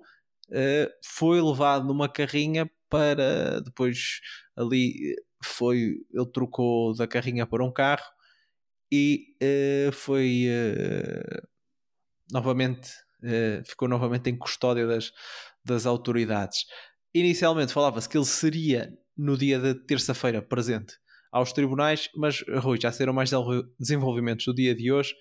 e o Vanderpool recuperou o seu passaporte, vai pagar uma vai pagar, ou provavelmente já pagou multas pelo sucedido e estará de volta aos Países Baixos. A questão é, eh, depois começaram a surgir mais histórias, parece que a seleção irlandesa foi uma grande confusão em termos logísticos neste, neste campeonato do mundo, sem queremos desculpar aqui, claro, o que aconteceu com o Vanderpool, que fica aqui num, num, uh, num, é uma posição muito sensível. Por um lado, uh, percebe-se e falamos tanto que é um desporto de alta competição, quão importante é, é o descanso mas por outro lado são uh, nada justifica o uso da força, muito menos contra menores de idade. Uh, chegado, chegado ao fim, uh, resumo da obra, Vanderpool e a seleção dos Países Baixos ficaram sem a sua melhor hipótese de discutir uma, uma medalha na, na, prova, na prova masculina. É, acho que resumiste bem a coisa. Foi, foi uma situação infeliz. De, foi, todas... foi um episódio do Hotel Hell vivido pelo Vanderpool. Pareceu que sim, pareceu, pareceu que sim. Foi uma situação infeliz para, para, todos, para todos os lados. Acho que ele até, pelo menos, não sei se é um rumor, se é algo que. O que eu li foi que ele teria ficado agora impedido durante três anos de entrar na Austrália, mas que os advogados iam recorrer da, da decisão, uma coisa do género. A própria Alpacine já disse que vai comentar a situação mais em detalhe mais no futuro, ou seja, que porque dizem que o, que o desporto deve ser hum, algo em que toda a gente é tratada com respeito e por aí fora, ou seja, não me pareceu estarem aqui a fazer a maior das defesas do, do, do Matthew Van Der Poel, por isso pronto, ainda, ainda será preciso apurar exatamente todas, todos os pormenores de como é que as coisas aconteceram, isto se se vier a saber ou não, mas acho que ninguém fica bem aqui na, na fotografia, assim, as crianças são crianças, todos nós já, já fomos crianças, já fizemos muita parvoíce, já certamente uh, arreliamos o juízo a pessoas que não tinham nenhuma razão para ver o seu juízo a ser arreliado por nós. Também já, já cheguei a tocar umas campainhas e a fugir quando era, quando era, quando era criança e achava imensa graça aquilo. E, e, não é por isso que sou melhor ou pior pessoa agora, ou, ou, que os meus pais me deram melhor ou pior educação, por isso não, não acho que essas conversas de, sobre os pais e sobre, sobre as crianças façam grande sentido eram crianças, claro que não o deviam ter feito, mas uh, são brincadeiras de crianças, novamente. Uh, o Vanderpool, a reação dele é obviamente exagerada, fazendo fé naqueles, naqueles, naqueles reportes que, que vão saindo, mas uh, se por um lado se percebe a reação é exagerada, que é como quem diz, é, é, aquilo que ele depois fez, não é? Se realmente empurrou as crianças com um excessivo força e por aí, e por aí fora, isso sim é excessivo, percebo perfeitamente a frustração dele, mas a frustração dele devia ser ou chamar alguém da federação, porque ele mesmo estando num, num quarto diferente com a namorada, supostamente porque não percebi se foi ele, se foi o, o aquele que seria o seu colega de quarto, o, um dos outros ciclistas uh, neerlandeses que estaria, que estaria hum, constipado ou algo do género e que então não queriam evitar o risco de contágio de, de algum tipo de doença para, para o resto da, da seleção e então ele ficou a dormir com a namorada noutro, noutro piso do, do tal hotel, mas aí o que ele tinha que fazer era ou ligar para a segurança do hotel ou para a recepção ou para, para a federação que de certeza que tem, não vou dizer que de certeza que tem, mas que devia ter pelo menos, tendo em conta os relatos que se foram lendo, principalmente de, de algumas, algumas aventuras com, com os ciclistas júniores, ou que não tinham bicicletas, ou que não tinham como fazer o check-in nos aeroportos, uma, uma série de histórias mas era isso que o Vanderpool devia ter feito. Percebo que o homem seja de cabeça perdida quando tem uma das corridas mais importantes da, da época no, no, no dia a seguir e queria descansar, mas depois, depois viu-se que uh, essa cabeça perdida depois acaba por ter consequências ainda pior do que ter as miúdas lá a bater à porta, não é? Porque ele depois só aceitou, segundo os relatos, às quatro da manhã ou qualquer coisa, quando voltou da, da, da da esquadra e tudo acabou por, por ficar pior. Não, não sai nada bem nesta fotografia, na fotografia desta situação, por isso agora arcar com as consequências e, e bola para a frente, que para o ano os campeonatos são, são em Glasgow, pode ser que dê tempo para marcar um hotel com mais condições e que, e que marquem os quartos todos e não deixem para lá e para lá mais ninguém para dar em cabo do juiz ao, Vanderpool. Então, deixa-me, deixa já aí um, um antever, mas todas as polémicas que parece que aconteceram na seleção holandesa, que eh, as juniores femininas não tinham ninguém que, que as acompanhasse para fazer o check-in eh, no aeroporto e acabaram por, eh, eh por eh, ser três atletas elites que ficaram a cuidar delas e também não tinham pago pelo eh, pelas, pelas bicicletas para elas serem transportadas no voo, que eh, em dezembro do ano passado reservaram os hotéis, escolheram um hotel em Sydney, quando ainda haviam uh, várias uh, opções perto uh, do Wollongong, onde foi a corrida. Que os júniores masculinos fizeram uma deslocação de carro para irem treinar ao circuito mundial e só quando chegaram lá é que viram que não tinham trazido as bicicletas. E que na corrida, na corrida feminina as juniors, uh, não, tive, não tiveram acompanhamento da selecionadora uh, na, uh, nacional e foi um antigo funcionário da federação que por acaso morava, morava na Austrália. E também que perante essa situação da, dos hotéis e tudo mais também já li que acho que a Ellen Van Dyke e a e a e Mick Van Vleuten acabaram por uh, alugar por, contra, por conta própria um, um, um Airbnb ou uma coisa assim para ficarem durante, durante os mundiais. Por isso, não, foi, não foi uma logística muito bem feita por parte dos, dos responsáveis da seleção dos Países Baixos. E tivemos até esta hoje a notícia, depois acontecem sempre estes caricatos, que os adeptos, os adeptos dos Países Baixos estavam a fazer um digamos, o movimento nas redes, nas redes sociais e nas plataformas de, de, de aluguer de hotéis de darem rankings muito baixos ao hotel onde aconteceu este incidente com, com o Matthew Van Der Poel. Não sabemos também se, se verdadeiramente indignados ou se um pouco a rirem-se da, da própria desgraça, mas uh, tem lá alguns comentários muito, muito engraçados.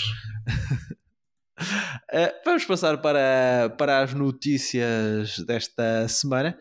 começando pelo Nuno. Nuno, qual é a notícia que nos trazes? Anda, vou falar aqui do nosso Ruben Guerreiro, que hum, tinha, tinham surgido nas últimas semanas aqui algumas notícias sobre a sua possível continuidade ou não na Education First eh, para o próximo ano. O Ruben já tinha dito que com a chegada do Carapaz eh, a sua posição na equipa ia ser mais difícil e um, é uma notícia de 23 de setembro que aqui a agência Lusa é certo que não tem muitos pormenores nem muitos detalhes, mas o Ruben Guerreiro afirmou que iria abandonar a equipa invocando motivos pessoais uh, e que nas próximas semanas iria dar aqui algumas novidades sobre o seu futuro. Também na semana passada surgiu aqui uma notícia no, no, no Jornal do Jogo, uma notícia que está assinada pelo, pelo Frederico Barto, que também costuma comentar ciclismo no Eurosport e que também esteve a fazer comentários no Campeonato do Mundo. Uh, e segundo esta notícia, neste momento há duas fortes possibilidades aqui para o Ruben Guerreiro, que é a Ineos e a Bora. Uh, aqui na parte da Ineos um, é referido que, que tenha neste momento o Ruben uma proposta mais vantajosa do ponto de vista financeiro uh, e que a Ineos uh, poderá estar interessada no Ruben para ser uma peça importante para, para o auxílio aos seus líderes nas grandes voltas, ao invés daqui da Bora teoricamente lhe oferecer aqui uh, algumas possibilidades mais interessantes do ponto de vista mais desportivo, se assim se podemos dizer, ou seja, ao pretender que o Ruben possa liderar a, a equipa em algumas provas de uma semana, também ter um, um papel de destaque e até mesmo de, de, liderança em algumas clássicas e depois, claro, o auxílio aos, aos líderes das equipas uh, em provas de grandes voltas, sem que isso possa beliscar alguma ambição pessoal. E nós vimos isso este ano, por exemplo, na Bora no, Giro, onde conseguiu vencer com o Jay Hindley, mas também teve uh, vitórias em etapas, por exemplo, com o Leonardo Camna, através de fugas. Um, aqui sobre esta questão da indefinição do Ruben, também aqui a referir aqui a questão do Ruben ter trocado de empresário uh, recentemente. Uh, o, João era, ou melhor, o Ruben era representado pelo, pelo João Correia e neste momento passou a ser representado pelo Giuseppe Aquadro. Uh, e pronto, temos aqui uma, uma confirmação. Ainda não sabemos qual será a equipa que o Ruben irá para o futuro. O Ruben vem de fazer, na minha opinião, uma das, não vou dizer a melhor, mas se não for a melhor, uma das melhores temporadas de sempre no escalão de elites uh, e, e, vai mudar aqui de ares. Eu confesso que mesmo com o Carapaz indo para a, para a EF, uh, eu gostava que o Ruben tivesse lá continuado. Acho que era uma equipa que casava muito bem com ele. No entanto, também temos que, que destacar que o, esta possibilidade, tanto Ineos como Bora, é fruto, lá está, dessa boa temporada que ele fez. É, são equipas mais fortes, uh, pode parecer se calhar à primeira vista que ele agora vai ficar um bocadinho mais tapado, mas depois a estrada e as pernas é que vão dizer uh, se será assim ou não. No entanto, o, há aqui de destacar esta notícia de que o Ruben vai sair e que neste momento parece que tem aqui duas grandes equipas uh, interessadas nele uma opção mais forte, se calhar, do ponto de vista financeiro, o outro do ponto de vista desportivo. Não sei o que é que vai acabar por pesar mais para o Ruben uh, no final. Espero que o Ruben no próximo ano continue a confirmar uh, os bons indicadores que tem estado a dar, como foi esta temporada, e que possa continuar a orgulhar-nos e a conseguir boas prestações.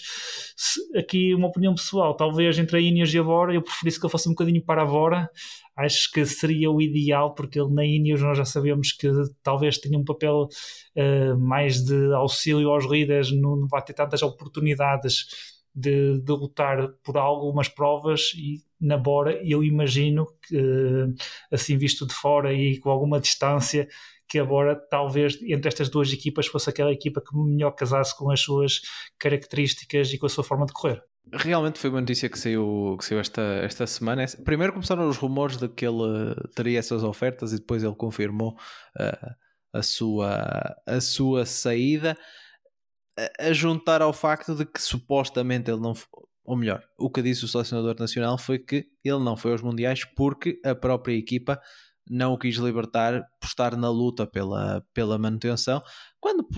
libertou, por exemplo, o Nilson Pauls, também é um dos melhores corredores uh, da, uh, da equipa em termos, em termos uh, pontuais, por isso que, que, está no, no tal top 10, que são os apenas os corredores do, do top 10 contam para, contam para essas contas, passando a redundância, por isso, e libertou também o Alberto Betiol, uh, por isso fica assim um bocado na, na dúvida uh, sobre, essas, sobre essas razões, o porquê de, dessa, dessa questão. Aliás, o Nelson Pauls é o, este ano o corredor da, da, da EF que tem mais pontos, o segundo é o Ruben Guerreiro, e não, não permitiram que o, que o Ruben Guerreiro fosse aos Mundiais. Lá está, segunda notícia que, que, que surgiu numa altura em que o, o Ruben nem fez, uh, nem competiu uh, recentemente. Uh, Rui, passamos para ti. Qual é, qual é a tua notícia desta, desta semana? Ora, a, a minha notícia esta semana, surpreendentemente, não é sobre Remco Evenepoel, mas, mas sobre Já outro chega. tema. Tiveste 7 horas. Verdade, mas pronto, podia, acho, acho que só trouxe duas, era uma por cada grande, grande vitória dele, dele este ano, se fossem três, mas, mas passando à frente. Não, uh, é um bocadinho, é um assunto até, na minha opinião, é sério, porque é um tema que, eu, que mexe um bocadinho comigo, não, não gosto nada destas coisas, que no fundo o que é que, o que, é que aconteceu nestes mundiais? houve uma situação que saiu uma notícia há poucos dias, há dois ou três dias, de um suposto ou aparentemente confirmado bloqueio da UCI até teoricamente quase pela, pela mesmo pela, pela hum, pela própria pessoa do David Lapartien, o, o presidente, de um jornalista especificamente de ter de obter uma, uma acreditação de, para, para poder cobrir os mundiais, para ter acesso àquelas zonas reservadas a, a jornalistas, contacto com o staff e, e tudo mais. Qual é que é o, o, o problema aqui? Porque pronto, não obter uma acreditação podia, podia fazer sentido. A primeira justificação que a UCI apresentou até podia fazer algum sentido, que era a de que existia um limite máximo por órgão de comunicação social. No caso, este, este jornalista, que ainda não falei no nome dele, é o Ian Trelawney, vou dizer assim, não sei se é a forma mais correta de dizer o nome. Um, ele escreve para o, o Cycling Tips, o, o site. Um, esta notícia por onde eu me estou a basear é do Velo News, mas ela foi um bocadinho, uh, foi um bocadinho uh, partilhada por, por, pelos vários órgãos de, órgãos de comunicação, mas, mas foi aqui que, é aqui que estou a ver. Um, este jornalista viu a sua acreditação bloqueada porque teoricamente cada, cada, cada jornal tinha, ou cada órgão de comunicação social tem direito a apenas três acreditações e o Cycling Tips já, já tinha esgotado a sua cota de, de, três, de três lugares. No entanto, vários outros uh, órgãos de comunicação social, mesmo órgãos, órgãos locais e, e externos, uh, está, reportaram, de, quando esta notícia chegou ao público, que havia havia outros, outros órgãos com mais do que essas três acreditações, que esse era um número que estava, era quase uma regra que estava escrita por estar para não levar a abusos, mas que até havia órgãos de comunicação social com nove eh, profissionais com a tal acreditação. Por isso, depois houve aqui um, algum trabalho de investigação, alguma insistência com, com o Lapartien que, que disse isto, e depois, indo atrás no, ao tempo, voltando, voltando atrás no tempo, aliás, o, o, foram pronto, repescadas algumas declarações do, do presidente da UCI que disse que, que, o, que se referiu ao Cycling Tips de, de uma forma não muito favorável, dizendo que, que eles escreviam lá reportavam muitas histórias, muitas, muitas peças, mas que nunca eram a favor da UCI. Passado na mesma entrevista, ele depois diz que nunca leu o, o Cycling Tips, o que não me parece fazer muito sentido, a menos que tenha alguém que leia as notícias por ele, é, parece-me uma coisa engraçada. E, e depois diz que não respondem ao, ao, Cycling Tips, não querem saber, nunca vai responder especificamente a este jornalista que foi falado, porque ele, sendo um jornalista de investigação, não se limita a, a dar os resultados ou a analisar corridas e já esteve envolvido em investigações, como a ligação, por exemplo, de, de Igor Makarov, que é um, um milionário russo com algumas ligações algo duvidosas com, com, a, com a UCI, algumas alegações de de maus tratos ou, de, alguma, de alguns procedimentos não, não muito bem feitos com, com a evacuação de, de atletas afegãos quando, quando houve aquela, aquela situação com o, com o governo no, no país natal deles e ainda outra outra, outra relação um pouco esquisita entre, entre membros do, do comitê da, da UCI e de um, e de um governador do, do. Ou seja, a ideia que transparece é que o, o senhor David Lapartien não gosta muito da, da liberdade de imprensa e da, e, da, e da existência de investigações a temas que ele considera serem uh, vou lhe chamar frágeis ou que, ou que não gosta que deverem a ser tocados e que retalia, retalia com este tipo de bloqueios e de boicotes a jornalistas e a publicações em função de, de, do trabalho de investigação que é normal num, num jornalista e, e, numa publicação numa publicação jornalística como um todo passando à, à minha parte à parte da minha opinião sobre isto acho que isto é perigosíssimo porque não, não é bom. Já vimos coisas parecidas passarem-se noutras uh, federações de, de, de, outros desportos, de, de haver aqui um, primeiro o facto de haver estas, estas intimidades entre entre governos autocratas ou regimes menos, menos recomendáveis e, e estes, e, este, e, as, e as mais altas instâncias de um desporto muitas vezes não é, não é muito positivo em troca de, de alguns milhões de dólares e, e, alguns facilitismos mas eh, depois, quando tudo isto ainda por cima passa para, para o ataque à liberdade da imprensa, à limitação de um ciclista, de um ciclista não, de um jornalista a fazer o seu trabalho no, no, no, no maior evento ou num dos maiores eventos de ciclismo do ano quando entramos nesse tipo de quase de ataques pessoais, porque há muita menção ao nome do próprio jornalista por parte do, do presidente da UCI, isto não é nada bom e leva-nos a crer que se isto é feito a, a, esta escala e com tanto à vontade de nomear o, o jornalista uh, e, de, e de o destratar assim em público, uh, custa-me um bocadinho a acreditar que não haja pressões da UCI noutros sentidos e que, e que haja muita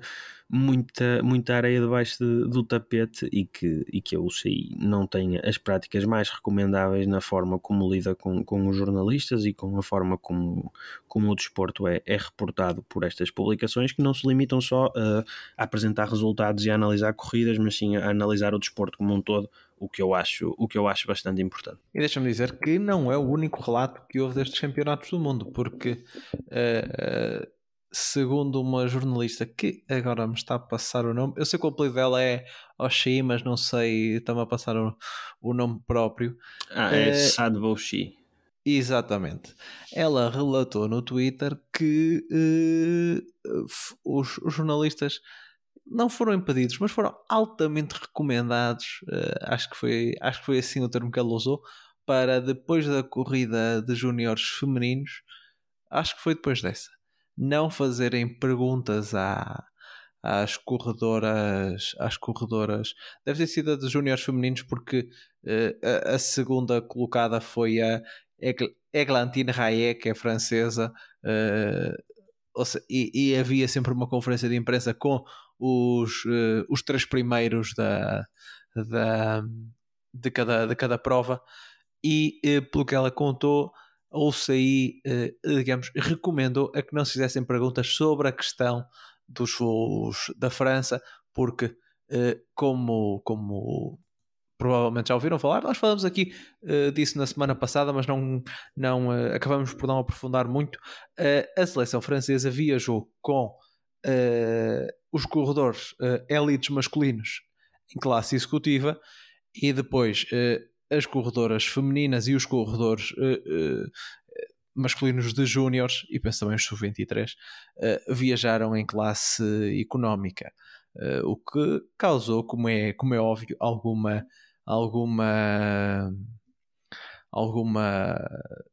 algum burburinho, o que faz, faz todo o sentido porque depois a escolha meia, digamos, a justificação não sei se duvidosa ou não, que a escolha foi baseada no facto de a seleção masculina estar uh, a, defender, uh, a defender o título. Eu acho que ao início uh, deu-se mesmo essa justificação que estar a defender o título, que era bah, mais compreensível, mas depois em, outras declarações surgiu a, a, teoria de que seriam, seria a, a, a equipa de todas as que iam com mais probabilidades de ganhar, de ganhar uma medalha, ou seja, já, já passaram aí para, um, para uma avaliação uh, qualitativa. Se, se dissessem que o defender o título podia até ser uma, uma valorização, um reconhecimento pelo, pelo título que tinham alcançado, e aliás não tinha sido só um, tinham sido dois, até dava para perceber quando passam por uma análise qualitativa de que eh, seria quem tinha mais possibilidades. Uh, bem, a França saiu de lá com, com duas medalhas uh, e uma de uma corredora feminina e outra de, uma, de um corredor masculino. Por isso, uh, se calhar foi feita, foi mal feita esta, esta avaliação, assim sendo. mas pronto, fica, fica essa nota sobre, também sobre essa, sobre essa, esse, digamos, esse pedido da UCI para também que não tivessem sido feitas uh, certas e determinadas perguntas a juntar também uh, a essa história, o que torna tudo ainda mais uh, sombrio. para terminar, agradecer a todos, agradecer ao Rui e ao Nuno, agradecer àqueles que semanalmente estão connosco e dizer que agora também temos uma opção nova no nosso site para, se nos quiserem apoiar, uh, tem um botão de donativo para nos poderem, de certa forma, apoiar para continuarmos a, a manter o nosso, as nossas iniciativas em pé. Atenção, nenhuma delas corre risco, é só para termos aqui algum, alguma cobertura uh, dos gastos. Uh, por isso, no nosso site no rodapé, se forem até ao final do site, tem lá um botão para fazerem um donativo e podem escolher a quantia que quiserem e, e apoiar-nos. E também, se estiverem nas redes sociais, no, no, no, uh, no link na bio, o famoso, tem lá também essa, essa opção. Não é como, como em determinadas. Uh, eh, um, em determinadas uh, instituições, onde depois o vosso donativo poderá reverter em benefícios futuros para os vossos descendentes, mas fica pela boa vontade. Uh, por isso, espero contar uh, uh, convosco sempre todas as semanas desse lado enquanto ouvintes e sigam o nosso site portuguesecyclingmagazine.com, as nossas redes sociais, Facebook, Instagram e uh, e uh, Twitter, procurando por Portuguese Cycling Magazine. Estamos lá sempre a trazer a atualidade do ciclismo. Um uh, obrigado a todos e voltamos para a semana.